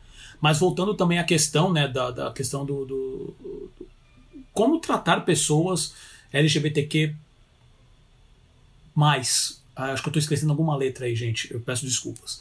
É, mas como que tá isso e como que são as, as, as relações de trabalho para isso? Esse ponto especificamente é uma coisa, assim, é, é um, é muita coisa para ser discutida. Não, mas isso nem, é, isso nem, nem é citado na pesquisa. Então você vê como é um dado que. isso! Perfeito, perfeito. E assim, eu acabei dando uma pesquisada, um, foi uma pesquisada por cima, porque tem muita coisa para ler sobre isso, né? Uh, mas assim, sobre como que essa questão uh, sobre identidade de gênero, questões sexuais no Japão. O Japão, para variar nesse ponto, e eu, eu vou dar uma grande resumida aqui só para dar um exemplo, porque eu pretendo voltar nesses pontos, principalmente quando a gente for falar, porque eu quero falar sobre, o, uh, sobre esses pontos e o Brasil especificamente, para entender também como que é a situação aqui. Mas lá, eu, eu, vou falar de uma maneira mais, mais abrangente, né? Ele é, o, o, Japão ele é progressista, é, é, é muito bizarro, assim, é uma, um paradoxo às vezes. O, o Japão ele, é muito, ele é progressista em, em muitos pontos com, com, referência à questão sexual, né? Então, por exemplo, teve, tirando um período especificamente de proibição entre 1872 e 1880, estamos falando de oito anos, tá? que sempre foi permitido casamentos homossexuais. E a população, de maneira geral, é, é, aceita. Isso aí em si, ele não é, é, Vamos dizer assim, não é um tabu tão grande lá. Né? Ao mesmo tempo, ele é muito conservador em outros casos. Por exemplo, adoção de crianças por casais homossexuais não é, não é permitida. Não é permitida. Pelo que, eu, pelo que eu li, parece que são alguns algumas cidades que tem. É, é, porque assim, tudo isso que eu estou falando também é, tem, sempre tem algumas exceções. Eu estou falando de maneira geral. Então, parece que tem uma cidade ou outra que permite, mas uma lei para o país não tem. É, é, não é permitido. Tá? E também não tem nenhuma lei lá que, é, específica sobre união homossexual. Tá? Não quer dizer que não possa. É que o governo não tem uma lei sobre isso. Né? E, e também, por exemplo, não tem nenhum tipo de lei nacional sobre questão de preconceito, é, é como agir em casos de preconceito é, racial. Ah, desculpa, desculpa. Preconceito nessa questão de, é, sexual e identidade de gênero. Não tem lei nenhuma. Então, por exemplo, nesse caso, onde, onde o, o, o, o, o Bissan, né, sofreu, é, o representante lá do, do, do, sindicato, sofreu esse tipo de preconceito descarado, né, é, não há lei para dar um suporte para isso. Assim, não, mas eu, eu, sofri preconceito com referência à minha questão de identidade de gênero. Os caras. É, ok. Não tem. Né? Isso é muito, muito bizarro. É, então, assim, é, tem, tem muitas coisas. Por só, só a página. Eu, eu, li alguns artigos, mas só a página da Wikipedia informação sobre isso. Sabe? Que, que, é, que é, chega a ser é, é bizarro. Assim, de, tantas, de tantas contradições que tem no mercado, no mercado japonês, né, no, no Japão. E então isso atrapalha muito esse processo. Existe esse paradoxo no Japão que dá para que eu quero voltar a abordar, uh, talvez possivelmente numa entrevista com pessoas da área aqui no Brasil. Para isso você pode ajudar a gente lá no Catarse, que isso vai com certeza ajudar bastante a gente correr com esse conteúdo novo. Então, catarse.me barra animação, tá? Mas porque isso realmente é uma coisa muito importante e eu não sei, pode ser que realmente para os profissionais aqui do Brasil especificamente, é, essa discussão pode ser uma discussão antiga, né, de, sobre, sobre como que o mercado de animação no Brasil trata a, a questão a, não binária, né, a questão de, de, é, de é, trans, é, questão de pessoas trans, de pessoas uh, homossexuais. Então, uh, com certeza quer, eu, eu quero voltar nesse ponto. Né. E uh, entra na seguinte questão, porque tudo isso acontecendo, como comentei com vocês, a, a gente já vinha, com, eu já conversei com o Sérgio algumas vezes sobre é, qual que seria, por exemplo, o impacto sobre todas as questões que, que, que o John Lester, né, um dos fundadores da Pixar, é, já foi chefe criativo da Disney e acabou saindo, foi, acabou saindo ou sendo saído da Disney por todas uma acusações de assédio, né? E e ele acabou indo para Skydance Studios, Skydance Animation, na verdade, agora que tem alguns filmes que estão na fila aí para sair. Ele também está como chefe criativo lá. E a gente já comentou. O fato. Uh, uh, porque assim, não houve julgamento, né? Mas vamos. Eh, a gente parte do princípio que essas informações têm que ter pelo menos um fundo de verdade, porque teve muita gente que veio e comentou sobre isso. Tá? Mas vamos partir do princípio. Né, que, olha, realmente ele é culpado por tudo. Tá? O fato dele é, estar contratado numa empresa, isso impacta nas vendas desse produto? O fato de, de, da pessoa, do, do, pai de família, às vezes, ir comprar um produto sabendo que. Não que o, que, que o produto né, tem esse tipo de informação, mas que existe pessoas por trás que passaram por esse tipo de coisa. Isso, de uma maneira geral, impacta em venda? Eu responderia eu, que eu, não. Eu, eu, sei que. E, eu, seria o mesmo posicionamento Porque que o meu. Seria exatamente sabe, o mesmo posicionamento que o meu. É da área que conhece John Lester, né? Isso, Ou exato, da exato. Aí então, o assim, caso, né, quem... que você, você, trouxe. É, exatamente. Quem sabe dessa situação fala. Uh, por exemplo, mas o próprio fã, e eu julgo isso para levar para o fã. O fã sabendo disso, ele pode tomar um posicionamento que fala assim: ah, quer saber? Não vou, não vou mais pagar, por exemplo, não vou pagar mais minha assinatura do Crunchyroll. Né? Uh, ou então uh, entra naquele problema assim: ah, eu, eu quero apoiar, eu não quero apoiar essa empresa que faz, mas eu quero apoiar outra empresa que eu não sei, mas que tem uns produtos que eu gosto. Então, como eu posso fazer para apoiar? Comprar DVD, ter licenciados e tal. Então, você parar de pagar não vai adiantar. É um problema sistêmico. Você tem milhões de pessoas no mundo fazendo isso. Pessoas que simplesmente às vezes não acompanham isso, sabe? Ah, obviamente você pode fazer isso daí se você não quiser, como eu já comentei, acho que alguns dos programas, você não dar dinheiro para esse tipo de empresa. A gente, eu, eu mesmo já comentei aqui que é uma situação complicada quando você pensa na Disney. Que fazem, que tem profissionais maravilhosos lá dentro, que fazem, sabe, os trabalhos que a gente gosta tanto. Os parques que quem, assim como eu, pelo menos sou fã, gosto tanto. Só que você tem um time. Como é que fala? Profissionais, você tem executivos que tomam decisões que são absurdas, como a questão da Mulan do filme do, do, do, live action da Mulan, onde eles tiveram que negociar com o governo chinês para filmar numa área específica ou, ou com um grupo né, do, do governo chinês, ali, da, da China, que é, que, é, que é claramente responsável por um genocídio que está acontecendo lá. Né, com um grupo específico até de muçulmanos e tudo mais. Né? Ah, tudo bem, eu não vou, eu não vou assinar o Disney Plus porque. Eu...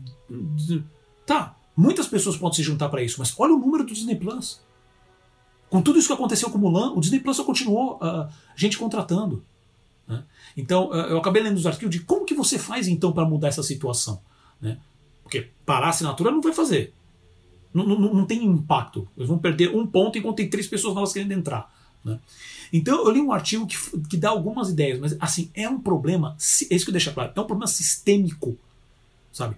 Toda, toda a estrutura desse modelo de negócio já está baseado nisso. Então mudar leva tempo sabe? Trazer, e que isso é uma das coisas que eu sempre pensei que eu quero fazer com animação, mesmo a gente sendo super pequenos hoje, mas estamos crescendo, é sempre trazer esse tipo de discussão para que com, com, essa, com essa informação sempre saindo, as pessoas que possivelmente gostem, escutem e tomem esse tipo de posicionamento e, e essa mudança acaba sendo vindo de dentro para fora de alguma maneira, sabe?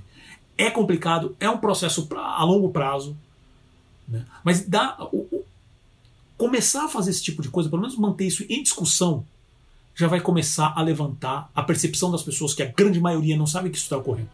Né? Ah, ah, esse artigo que eu li, ele menciona a questão de tipo como que você pode é, aumentar a, esse tipo de assunto, esse tipo de discussão leva a animadores tentem sempre fazer entrar com, com sindicato, sempre tente ajudar o sindicato para forçar algum tipo de mudança, que as empresas, que as produtoras, teve, tem muita produtora, como você mesmo mencionou, sabe, sobre que, que às vezes quem forma as produtoras são animadores, ex-animadores. Isso no Japão, Brasil, em vários lugares.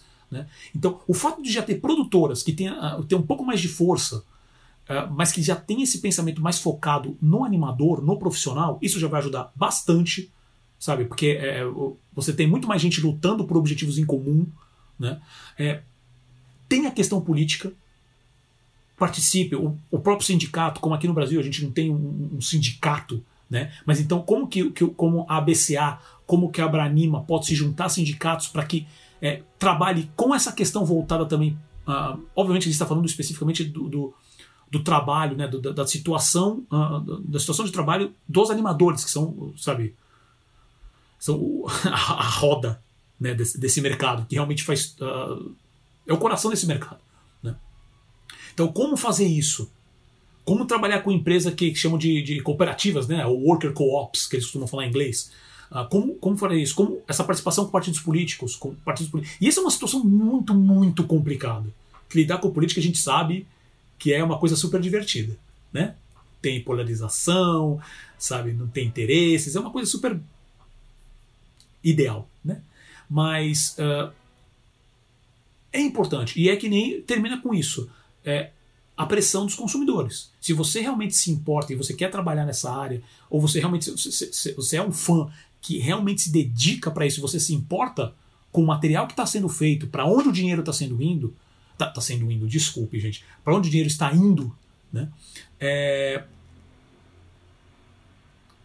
comece a falar sobre isso nas redes sociais, entre em contato com os estúdios, ou essa página até fala assim, não mande e-mails, mande carta. Né? É um negócio complicado, ficar mandando carta, porque o negócio tem custo e toma tempo e tudo mais, mas mandem cartas, registrem isso, mostrem o quanto vocês estão batendo, que isso realmente importa para você como consumidor e que você pode trazer outras pessoas né, uh, nesse processo. Gente, falando assim, parece que é a coisa mais fácil do mundo. Não é, é um processo que, se for feito direito, se for feito isso, todo mundo se juntar para fazer isso, é um processo que vai durar talvez décadas, sabe? Mas que precisa começar. Sabe? Porque assim, se você simplesmente só não consumir, lembra que como, uh, como consumidor, como massa de, de consumo, eles vão sempre estar tá pedindo mais. Sempre está pedindo mais. Eu quero ver meu anime novo, eu quero ver meu desenho novo. Toda vez que faz um anúncio do Netflix falando que, que comprou uma, uma licença nova, ah, porque eu vou fazer o live action do Cowboy Bebop, eu vou fazer agora a série do, do, do, do Avatar, né? E, sabe, isso sempre vai acontecer. Então, é bom ter. É, eu quero levantar essas notícias porque é, isso é o que move o mercado. Aquele, tudo que você não vê quando você está vendo seu desenho, se ele só chegou lá daquela maneira, ele, ele chegou lá por, por vários, várias estruturas e por vários problemas que isso foram gerados. Que tem pessoa, pessoas que estão realmente não conseguindo se alimentar, nesse caso especificamente, para que meia dúzia consiga e consiga muito bem e que você assista seu desenho. Né? O que é muito legal, não quero nenhuma maneira acabar com isso. Animação, minha paixão, assim como é do Selby também, sabe? Como tem muitas pessoas que é. Mas tem que levantar essas questões, porque as empresas. A Disney faz assim. Não adianta falar também que é só a Disney, porque a Dreamworks tem, tem procedimentos complicados. Sabe? A Disney hoje já domina a maioria. Já até falar Blue Sky aqui. Blue Sky é Disney, acabou, nem existe mais. Né? Então, precisa ter isso. Precisa pensar que, que Precisa ter concorrência, precisa ter conteúdo sendo produzido e não só na mão de uma pessoa. Porque senão, foi como a gente falou aqui no começo, a Disney faz o que ela quer. Ela chega com o contrato leonino e, e fala assim: ah, mas eu sou a Cinemark. A Disney fala assim: desculpa, caguei para você. Esses são os termos. Você quer ou você não quer? Ah, eu não tô aqui para negociar. Eu tô aqui para você dizer sim ou não. Entendeu? Então, essa, dá muito poder, vira uma situação complicada. Então, esse tipo de união, ou pelo menos levantar esse assunto para discussão, é o meu objetivo com isso, porque eu não estou aqui também para conseguir entregar resposta, estou é. dando algumas possibilidades. Eu, eu, sei que o nosso tempo já está estourando aqui, ainda tem a, uma última pauta, mas seria legal que os nossos ouvintes, se tiverem mais informações, poderiam compartilhar. A gente, ao, aos poucos, vai comentando a situação de produção de vários países. A gente já falou do Canadá, já falamos da da Espanha, já falamos da França, agora estamos falando do Japão, mas quem tiver informações de outros mercados ou de, de, de, de estúdios, traga para a gente aqui, entre em contato pelos nossos canais aqui, que a gente entra, colocamos na pauta aqui e a gente discute mais para frente, que são sempre temas interessantes, entender o que, tá, o que acontece nos diferentes países. Com certeza. Falamos também, eu lembrei agora, falamos também da Irlanda e da Sim, Austrália. Também. Né? Né? Falando da Irlanda, já, até, até, a gente vai comentar agora na próxima pauta. E realmente, para encerrar, e, por exemplo, como é que tá como eu já falei acima, como está a situação no Brasil? A gente vai comentar mais para frente isso, eu acho que tem umas ideias bem legais aí para gente trazer essas questões. Não só a questão do, do, mercado de trabalho, mas também o mercado de trabalho para pessoas é, trans, não binárias, LGBT e tudo mais. E, antes de passarmos então para a próxima pauta, lembrando que o Animação está sempre disponível no Spotify, Apple Podcasts, Deezer, Google Podcasts. Descobri que tem. É, descobri não, né? Olhando os últimos relatórios, o Pocket Casts, o pessoal tá, tem ouvido. Tem subido ali na, na, nas prioridades, isso é bem legal. Então ele também está no Pocket Casts. E nas outras plataformas também de, de, de podcast, tá? Então basta procurar por animação. Tá? E se você gostou né, desse episódio, gostou dos últimos episódios, é, compartilhe com a sua rede de contatos, escreva um review e dê sua nota em plataformas de podcast, como por exemplo o Apple Podcasts. Né? Nem todas têm isso, mas se tiver, é, dê, dê, sua nota.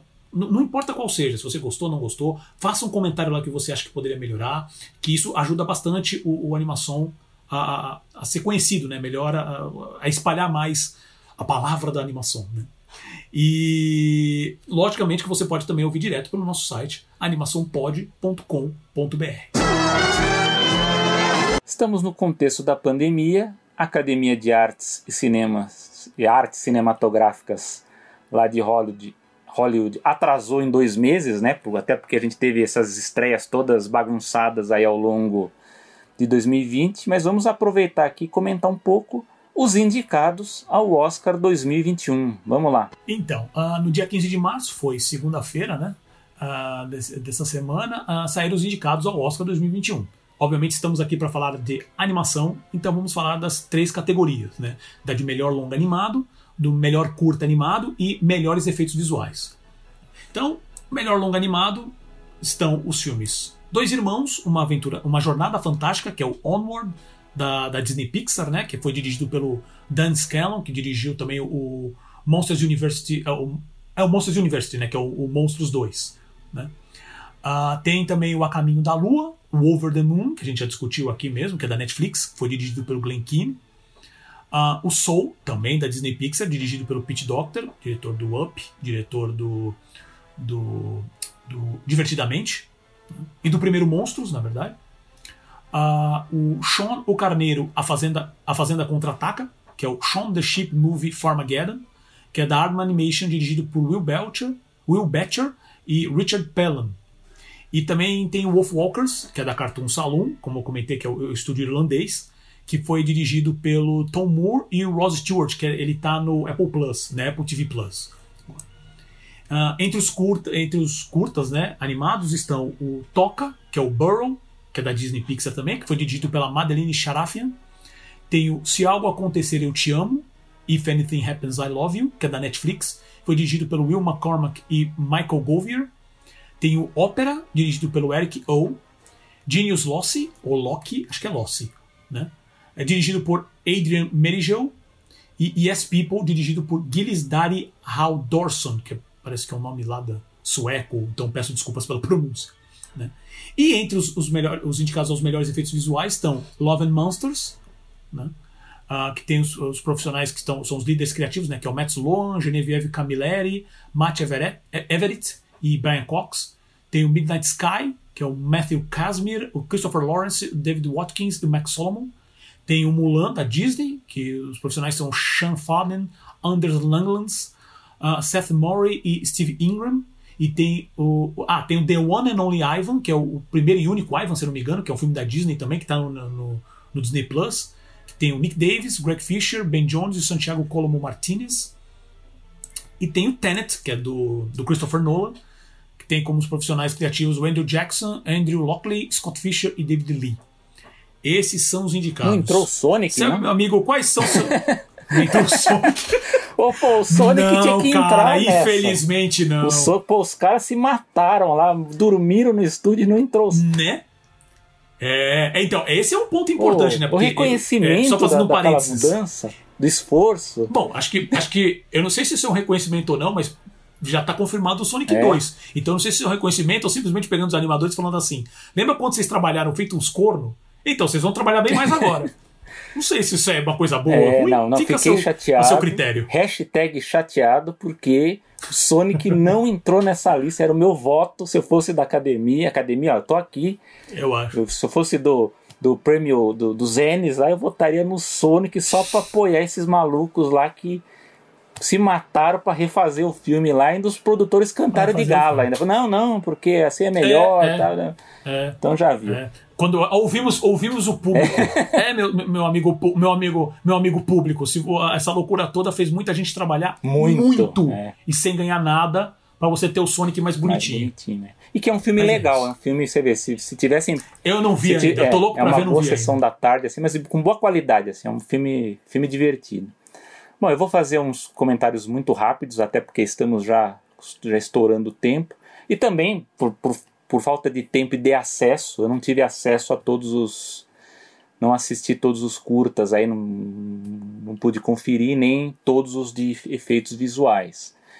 Mas no caso de longa-metragem, que é uma boa lista, né? Tem algumas. Tem uma surpresa aí no meio. Tem o Dois Irmãos, né? Da, da, da Pixar, que é um filme ok. Eu acho divertido, gosto, mas não sei se é para premiação. A Caminho da Lua da Netflix, eu acho que é, é- eu acho que é mais simbólico que ele apareça aí, embora não- seja o melhor aí da lista. Mas é Glen Keane, eu acho que a Netflix ela tá apostando firme em produção de animação. Acho que teremos boas surpresas aí nos próximos anos, então acho válido que esteja aí na lista. Temos o Soul, né, da, da Pixar, que para mim é o favorito. Embora eu acho que nos últimos meses, aí, de- nas últimas semanas, caiu um pouco o hype desse filme em relação ao Oscar, né? Então não sei, eu acho que deve ganhar, mas ele deu uma, uma queda na, na repercussão.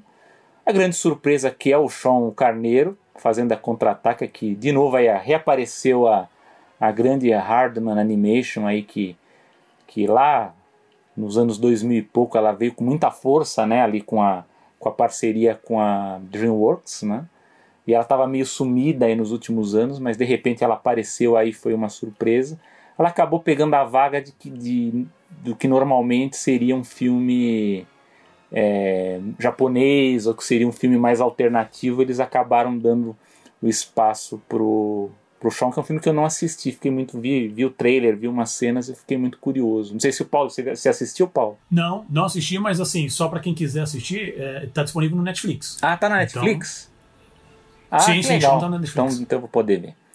E finalmente o Wolf Walkers, né, que a gente já comentou aqui do da Cartoon Saloon, que eu acho que, digamos que é o eu tenho percebido que é um favoritíssimo aí entre animadores, né? Que eu acho que eles, eles apoiam muito a, a, a, produtora, né? Ela, que foi dirigido pelo Tom Moore e o Ross Stewart. Eu acho que seria bem legal se ganhasse, até para sair um pouco do, do ambiente dos grandes estúdios, né? Mas geralmente a gente torce para para essas grandes produções de fora e não dá muita sorte, né? A gente já, já, já torceu para o Klaus, não deu muito certo torcemos pro Homem-Aranha no Aranha Verso, que, que para mim continua sendo uma das melhores animações dos últimos anos.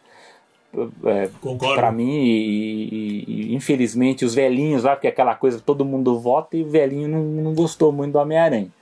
Mas enfim, mas eu acho, então, eu acho que desses, desses cinco, eu gosto muito do, do, do Soul, mas talvez eu desse o meu voto pro, o Wolf Walkers, de tudo que eu tenho lido sobre, sobre produção. Eu não, não assisti inteiro o filme, vi cenas dele, vi algumas sequências, mas eu achei muito bonito, assim, como eu, eu gosto um pouco de sair do, do padrão, né? Eu, eu acho que a Pixar. Tá certo que a Pixar agora ela tá, ela tá vindo com produções originais, o que é sempre bom, né? Eu tô muito ansioso pelo Luca, né? Que vai estrear aí uhum. pra frente. Mas como eu gosto de sair um pouco da, da estética padrão aí da, da Pixar da Disney, eu tô, tô, tô na torcida pelo Wolf Walkers, né? Vamos ver o que, que vai, vai dar. Qual que é a sua torcida aí, Paulo? Então, eu, eu, eu meio. Acho que as nossas opiniões sobre os filmes aqui, eles meio que batem. Você vai votar no Dois Irmãos. Eu também achei. Não, cara, eu também achei o Dois Irmãos. Uh, uh, a gente tava até comentando um pouquinho antes de começar a gravar, né? O Dois Irmãos, ele. Ele tem uma ideia muito boa, mas ele, o, o roteiro precisava ficar um pouquinho passar por mais algumas revisões, né? É, é, porque assim, ele é muito bom. Eu acho que ele, o, os temas que ele, que ele trata no filme batem direitinho. A questão uh, de animação, assim, essa parte técnica da Pixar não precisa falar nada. O filme é lindo, visualmente muito bonito. Né? A animação tá sucesso. Mas eu não sei, faltou alguma coisa para se transformar realmente em algo maior que a vida. Que é o mesmo caso, uh, de uma maneira lógico, dado suas proporções, mas é o mesmo caso do Caminho da Lua. A gente já comentou sobre, sobre o Caminho da Lua, especificamente na animação, edições passadas, então escutem lá. Uh, eu gosto, são dois filmes que eu acho legais, eu acho até uh, eu tenho um pouco mais de apreço pelo, pelo Caminho da Lua, né? Em questão, acho, acho que daria uma nota um pouco maior do que o Dois Irmãos. Mas eu não vi o Sean ainda, e o Wolf Walker está no Apple TV Plus. Né, então vamos ver como, se eu vou conseguir ver. Né? Mas é um também que eu estou muito muito afim de ver, porque também é o trabalho do, do, do Cartoon Saloon, não precisa falar nada. Né? É, uh, mas, assim, para mim não tem muito o que dizer. É, é, é, o, é o Soul que vai levar. Né? O Soul, eu acho que, que, tá, que, ele é um filme muito bom. Ele, ele mexe com temas muito complicados, com, com sabe, questões muito complicadas. Eu acho que ele, ele não acerta todas, mas ainda assim, vindo um filme com esse tipo de, de ideia, com esse tipo de tema sendo tratado pela Pixar dessa maneira, eu fiquei impressionado. Mas é o favorito, né? Ele gera, ele gera muitas dúvidas. Isso falando especificamente da minha opinião sobre o filme. Agora, com certeza ele é o favorito. Com certeza ele é o favorito. Né? Então, e aí a briga, a briga, tipo, qual, qual dos dois da, da, da, da Pixar que vai levar? Esse ou Dois Irmãos? Né?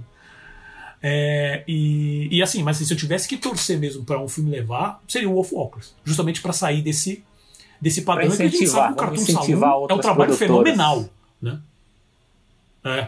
Exatamente. Aliás, só uma coisa Sobre antes de você falar, porque a gente uhum. cometeu uma gafe quando a gente comentou o Oscar no ano passado, que foi não dizer a data, né? De quando que vai acontecer o Oscar, né? Então, só para avisar é verdade, que é dia 25 é de verdade. abril, né? Vai atrasar por conta Isso. da pandemia. Então, domingo 25 de abril é o Oscar 2021. Então, você está acompanhando aqui os nossos comentários. A cerimônia é dia 25. E na edição do podcast que nós gravaremos depois, a gente vai repercutir, provavelmente no radar, a gente vai falar sobre a repercussão aí dos vencedores. Lembrando que o Soul também está indicado na categoria de trilha sonora, né, a música, E Ah, melhor sim. som, se não me engano, também tá com o melhor som. Isso, exato. Se eu não me engano, ele ganhou o, o Globo de Ouro, né? Eu não vou, eu não vou entrar no mérito se o Globo de Ouro tem algum É, bom, ganhou, sentido ou ganhou, não. Isso tá, é discussão ganhou. para outro programa. Mas ele Ganhou. ganhou, né? O Trent Reznor e o Atticus Ross ganharam como, como trilha. Que merecido também, porque a trilha do filme é realmente muito boa. E sobre os curtas animados, eh, tem, tem uma questão. Só dois desses curtas foram. eh, tem versões dele em, em plataformas de streaming, online de alguma maneira. Né? Que é o Toca, que é o Burrow da Pixar, e o Se Algo Acontecer Eu Te Amo, que é da Netflix. Se, se você tiver o Disney Plus, você consegue ver o Burrow, se você tiver Netflix, você consegue ver o, o Se Algo Acontecer Eu Te Amo. Né? Se Algo Acontecer Eu Te Amo. Os outros três, que é o Opera, o Genius e o Yes People, infelizmente a gente não conseguiu encontrar versão nenhuma online, parece que realmente não tem. Né? O próprio site Cartoon Brew, quando, quando ele chega numa lista de pré-indicados, ele costuma li- eh, liberar falando assim: olha, assistam os trailers, porque no momento que, ele, que, que, o, que o curta é indicado, ele não pode estar disponível online. Né? Então, olha, assistam aqui. E, meu, nenhum dos, dos que estavam disponíveis eram esses. Esses daí já não estavam disponíveis nem na época que eles mencionaram. Então, infelizmente, não vai ter nem como, como eu e o Selby vermos. Né? Mas assim, eu vi o Toca, eu vi o Se, Se Algo Acontecer Eu Te Amo. O Toca é um, é um curta estranhamente, porque ele é, é vindo da Pixar, só que ele é todo em 2D. É uma graça, é muito divertido do coelhinho tentando achar um buraco, achar algum lugar debaixo da terra que tenha um lugar para ele possa fazer a casinha dele e tem um monte já de gente ocupando debaixo da terra. É muito divertido. E o Se Algo Acontecer Eu Te Amo é um curta bem, bem para baixo, é um curta lindo, é muito, muito bonito, que fala sobre é, pais de- de uma criança que, que foi para uma escola onde teve um tiroteio. Eu não lembro agora qual desses que aconteceu nos Estados Unidos, qual específico, mas foi um desses. Né? Muito, muito bonito. Entre esses dois, justamente pelo tema e pela, pela maneira que ele, que ele é lidado, eu votaria no seu Algo Acontecer Eu Te Amo. Entre esses dois só. Né? E veja, toca o Burrow né, é muito, muito divertido. Sabe? Isso aí as- a Pixar e a Disney, tá, sabe, nada de braçada. Mas o, o, o da Netflix é muito, muito bom. Se só tivesse os dois, eu votaria nesse. Não sei se você concorda Concordo, comigo, mas não sabe? assisti, preciso assistir, né? Os curtas eu não. Ah, você não viu os assisti, dois é. ainda? Ah, entendi, entendi, entendi, entendi. E sobre os efeitos visuais, ah, basicamente eu vi dois filmes aqui, que eu vi foi o Mulan, que tipo, esquece. Se o Mulan ganhar, vai ser tipo. ah, acho que não desse mesmo nível, mas vai ser como o, o- Paulo, o Oscar de melhor Paulo, é eh, o Sonic, montagem que Paulo. foi do Bohemian É, Rhapsody Esse lá. prêmio foi roubado. Era pra dar o Sonic aí. Eu, não, eu não- nem vou discutir os indicados. Me reconhece Tenet, Mulan. É, foi roubado. Isso é. Você tá aí Ah, falando, não, Mulan. cara, eu- É Sonic. Não tem. Pelo menos, então a gente já sabe assim, independente dos filmes que estão aqui, Mulan não devia estar, devia estar pelo menos o Sonic É. aqui, pelo menos. Não, era o É Sonic. isso. Então tá claro isso, né? Ah, o, o The One and Only The One and Only Ivan está disponível no Disney Plus, eu não vi ainda. E eu vi o Tenet. Gente, os efeitos visuais do Tenet é uma loucura, uma piração, é muito bom, sabe? Eu sinto que é o que vai levar também mais pelo hype do que outra coisa. Talvez. E, eu não vi o, o do Ivan, não vi o Midnight Sky e não vi o Love and Monsters. Mulan, pra mim, não sei nem o que tá fazendo aqui. Sério. O primeiro que o filme é ruim. Ruim, bem ruim. E os efeitos visuais não tem nada que seja algo marcante, algo que você fala assim, ah, se fosse um efeito mais diferente, não sei o que, ia quebrar tanto a história. Tem nada ali de novo, não tem nada de marcante. Não acho uma nada marcante e repito, meu voto é Sonic. É Sonic. Desses cinco que não tem Sonic, teu voto é Sonic. Perfeito. Faz todo sentido, sério, faz todo sentido. E eu ainda vou ver esse filme e a gente volta a comentar sobre isso. É, o único ponto que eu. São dois pontos que eu queria comentar que, que eu fiquei impressionado, na verdade, do. Não vi, tá? Mas eu fiquei impressionado do.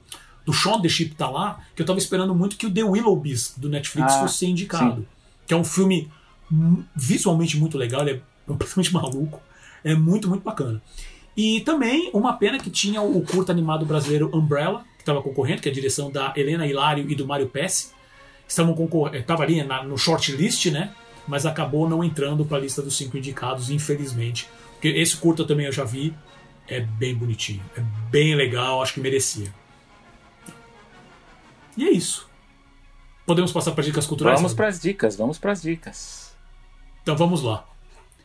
Bom, eu já vou dizer de cara que eu, infelizmente, essa semana não tenho nada. For- Foram semana, se foram dias extremamente corridos, eu não consegui parar nem para pesquisar alguma coisa para sugerir, mesmo que eu não tivesse lido ou visto. Né? Eu sei que eu tenho, assim, se eu posso dar uma dica que eu tenho lido muita coisa bacana sobre isso, mas vai parar aqui, que é o, o a série do Kid Cosmic, que tá no, no Netflix. Né? Que é do criador da. Eu esqueci o nome dele agora, que é criador. É o. Craig McCracken, na verdade. Que ele é o criador da Meninas Superpoderosas, da Mansão Foster para Amigos Imaginários, do. Eu não lembro o nome em português, mas aquela série Wonder Over Yonder, que é do, do Disney, da Disney. Né? Só tem duas temporadas. E na nossa. Então, eu, eu tenho lido... E na edição anterior você indicou um livro sobre o Japão, né? O ja Japan Animation, foi? É, o, ja o Japan America. Japan America, Japan America. Né? É. Então, assim, se eu puder, se eu puder indicar, já eu, eu não vi Kid Cosmic ainda, gente, mas assim, eu, eu sei que eu estou devendo nessa parte, mas é, eu tenho lido muita coisa boa. Eu já vi alguns trailers, algumas passagens do desenho, e está muito, muito bom. Né? Uh, mas assim, eu não sei nenhum contexto além disso, eu também, das pessoas que eu, que eu conheço que gostam de animação, tem falado muito bem. Então, se eu puder deixar uma dica aqui, é o Kid Cosmic.